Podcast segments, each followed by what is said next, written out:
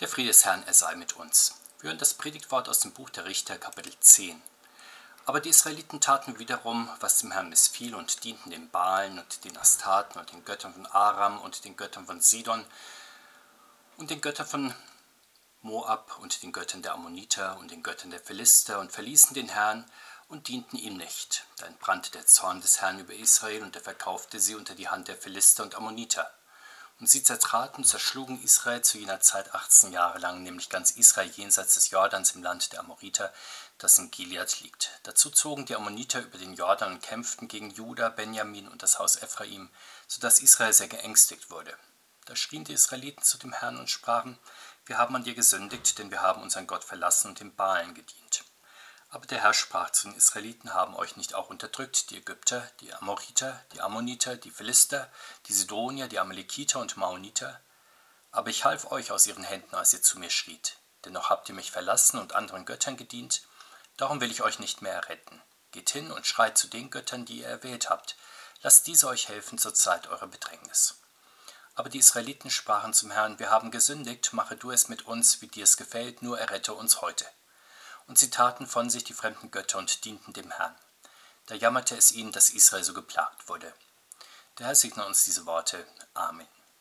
Unser Predigtwort führt uns in die Zeit der Richter im alten Israel. Diese wird auf einen Zeitraum von rund 200 Jahren datiert und zwar etwa von 1200 bis 1000 vor Christus. Gott beruft in dieser Zeit Richter, um sein Volk aus der Not zu helfen, in die es selbst verschuldet immer wieder gerät denn es wendet sich in regelmäßigen Abständen vom lebendigen Gott ab und den Göttern der anderen Völker zu. Deshalb gibt er sie in die Hand der Fremdvölker. Dann schreien sie in ihrer Not zum Herrn und er erweckt ihnen einen Richter, der sie von der Fremdherrschaft befreit. Damit haben wir aber im Grunde den roten Faden beschrieben, der nicht nur die Richterzeit, sondern die gesamte Geschichte des alten Gottesvolkes durchzieht. Wir könnten sogar sagen, die Geschichte aller Völker. Schon in Ägypten kämpft Gott gegen die Götter der Ägypter. Dann offenbart sich Gott auf dem Berg Sinai als der, der neben sich keine anderen Götter duldet. Dennoch erhebt das Volk in Abwesenheit des Mose den ägyptischen Apelstier zu seinem Gott. Im Gesetz warnt Gott vor der Ehe mit Angehörigen anderer Völker, damit das Gottesvolk nicht verleitet wird, deren Glauben und Opferdienst anzunehmen. Doch genau das geschieht immer wieder, auch beim weiteren Durchzug durch die Wüste. Mit Gottes Hilfe kann Mose die Verbreitung heidnischer Gottesverehrung im Gottesvolk aber immer wieder zurückdrängen. Das wird dann in der Richterzeit und auch später in der Königszeit weitaus schwieriger. Durch das enge Zusammenleben mit andersgläubigen Nachbarvölkern ist die Versuchung noch größer, vom Glauben der Väter abzuweichen, ja abzufallen. Wirtschaftliche, politische, kulturelle Erwägungen, die den Austausch mit den Nachbarn befördern wollen, spielen auch eine große Rolle und verwässern den reinen Gottesglauben. Sehen wir etwas genauer auf unser Bibelwort, was hier über die Verehrung anderer Götter in der Richterzeit gesagt wird. Die Israeliten verehren, wie so oft in der späteren Geschichte, die Baale und die Astaten im Land Kanaan und zudem die Nationalgötter der benachbarten Völker, der Aramäer, Sidonier, Moabiter, Ammoniter, Philister. Dafür verlassen sie den Gottesdienst des lebendigen Gottes. Wir bekommen hier einen interessanten Einblick in die Religiosität der alten Welt. Die einzelnen Städte hatten ihre Stadt- bzw. Nationalgötter, wie zum Beispiel die Stadt Athen, die Athene, oder wie auch heute noch traditionsbewusste Kirchen ihren Patron haben, den sie in allen Ehren halten. Jenseits dieser Lokalgottheiten gab es einen überragenden Götterglauben, der die gesamte alte Welt prägte. Er ist in den Grundlinien identisch in Ägypten, Babylon, Kanaan, aber auch in Griechenland, ja bei den Germanen und den Kelten. Nur die jeweiligen Gottheiten werden in der Landessprache unterschiedlich genannt und auch in regionaltypischen Details dargestellt und verehrt.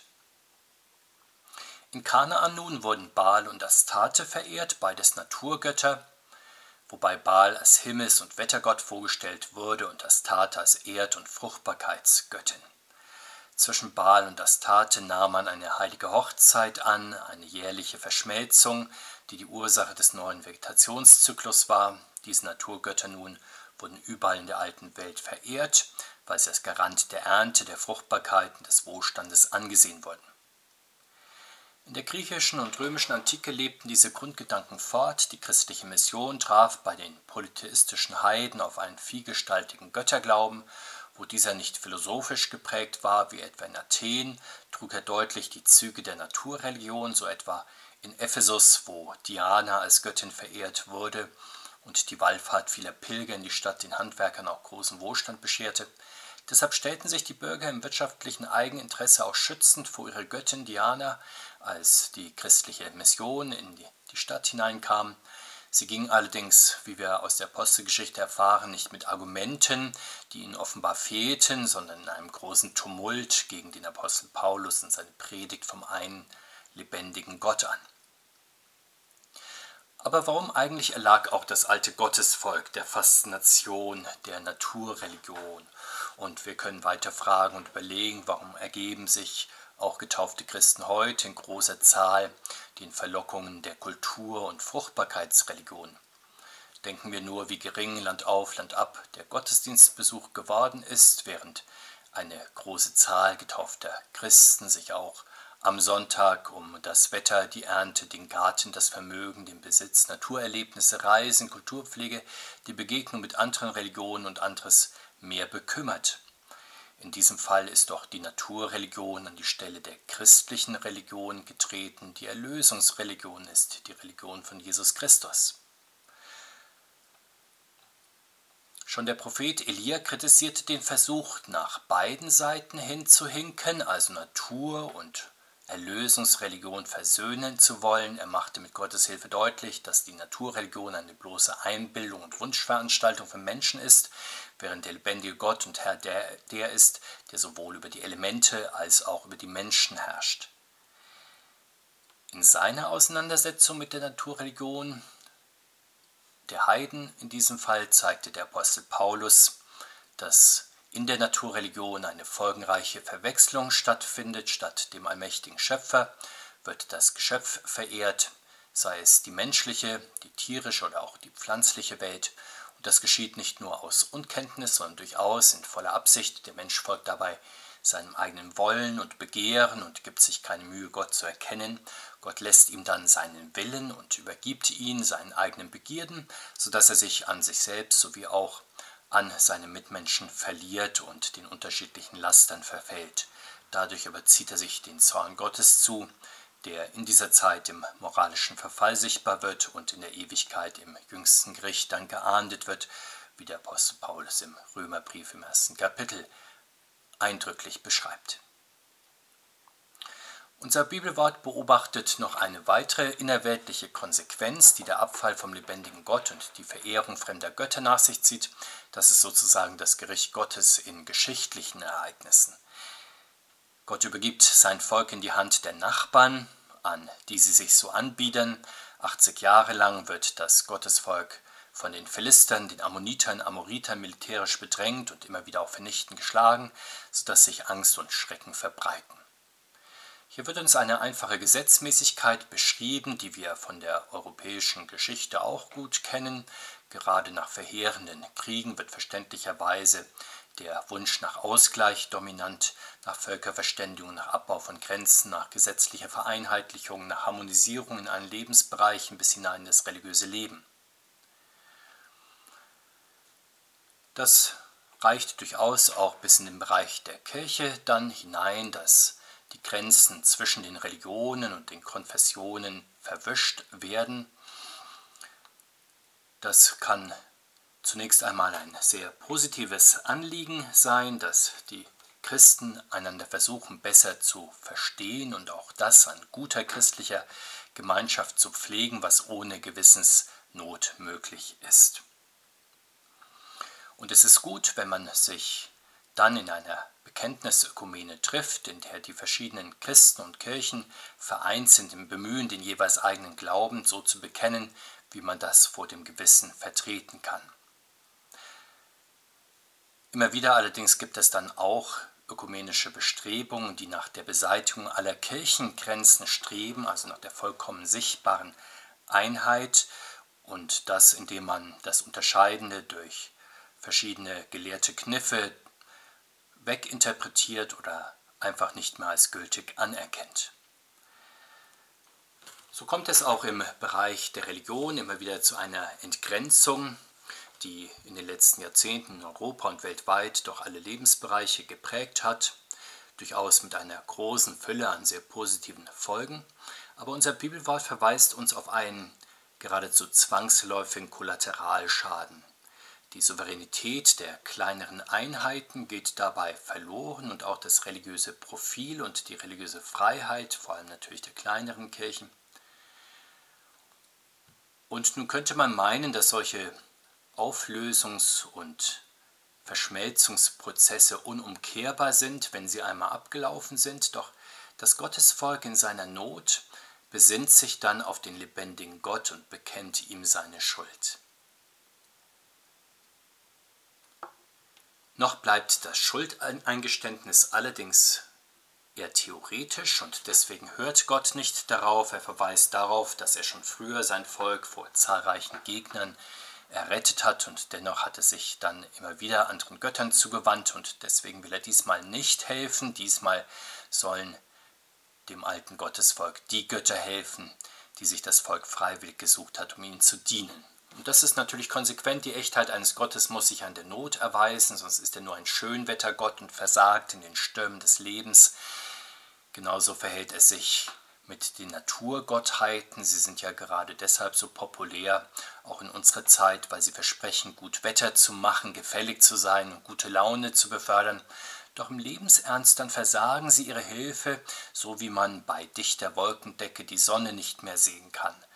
Analog kann eine Naturreligion nicht helfen, wenn das Leben sich aus den unterschiedlichsten Gründen als hart und misslich darstellt und man aus verschiedenen Gründen nun der direkten und persönlichen Hilfe Gottes bedürftig ist. Und deshalb ist das Christentum nicht, wie manchmal verkürzend gesagt wird, nur die Religion oder vor allem die Religion der Nächstenliebe. Wenn, dann ist das Christentum zuerst und vor allem die Religion der unverdienten Liebe Gottes zum sündigen Menschen und noch genauer, sie ist natürlich die Religion des Kreuzes Jesu Christi und wenn wir etwas an unserem christlichen Glauben in besonderer Weise hervorheben wollen, dann doch dies, dann rühmen wir uns mit dem Apostel Paulus des Kreuzes von Jesus Christus, durch den uns die Welt gekreuzigt ist und wir der Welt. Wir rühmen also den gekreuzigten Gottessohn, nicht aber die Götter dieser Welt, weil wir glauben und auch vielfach erfahren haben, dass er allein aus Not erlösen und helfen kann. Das also ist die christliche Erlösungsreligion, die etwas ganz anderes ist als Naturreligion oder Weltreligion. Doch was tun, wenn Gott auch uns einmal in der Not nicht erhört, weil auch wir mehr auf die Götter dieser Welt gesehen und ihm gedient haben als ihm? Das Gottesvolk lässt sich von der Abwendung Gottes, die es zunächst erfährt, nicht entmutigen. Es lässt sich davon umso mehr zur Buße führen. Es macht ernst mit der Umkehr. Es gibt sich ganz und gar in die Hände Gottes. Außerdem trennt er sich von den fremden Göttern und dient dann im Gottesdienst mit Ernst dem lebendigen Herrn. Das wiederum bleibt dann nicht ohne Wirkung. Wir erfahren, dass Gott sich über sein Volk erbarmt und erneut Hilfe sendet. Diese Umkehr zu Gott in der Not gibt es Gott sei Dank auch heute immer wieder, wenn Menschen in Krankheit, bei beruflichen oder familiären Problemen oder regelrechten Schicksalsschlägen nicht verzweifeln oder sogar Gott Vorwürfe machen, weil ihr Lebensglück stört, sondern durch Gottes Abwendung bedingt in sich gehen, ihm dann ihre Schuld bekennen, bei ihm dennoch Hilfe und Heilung suchen.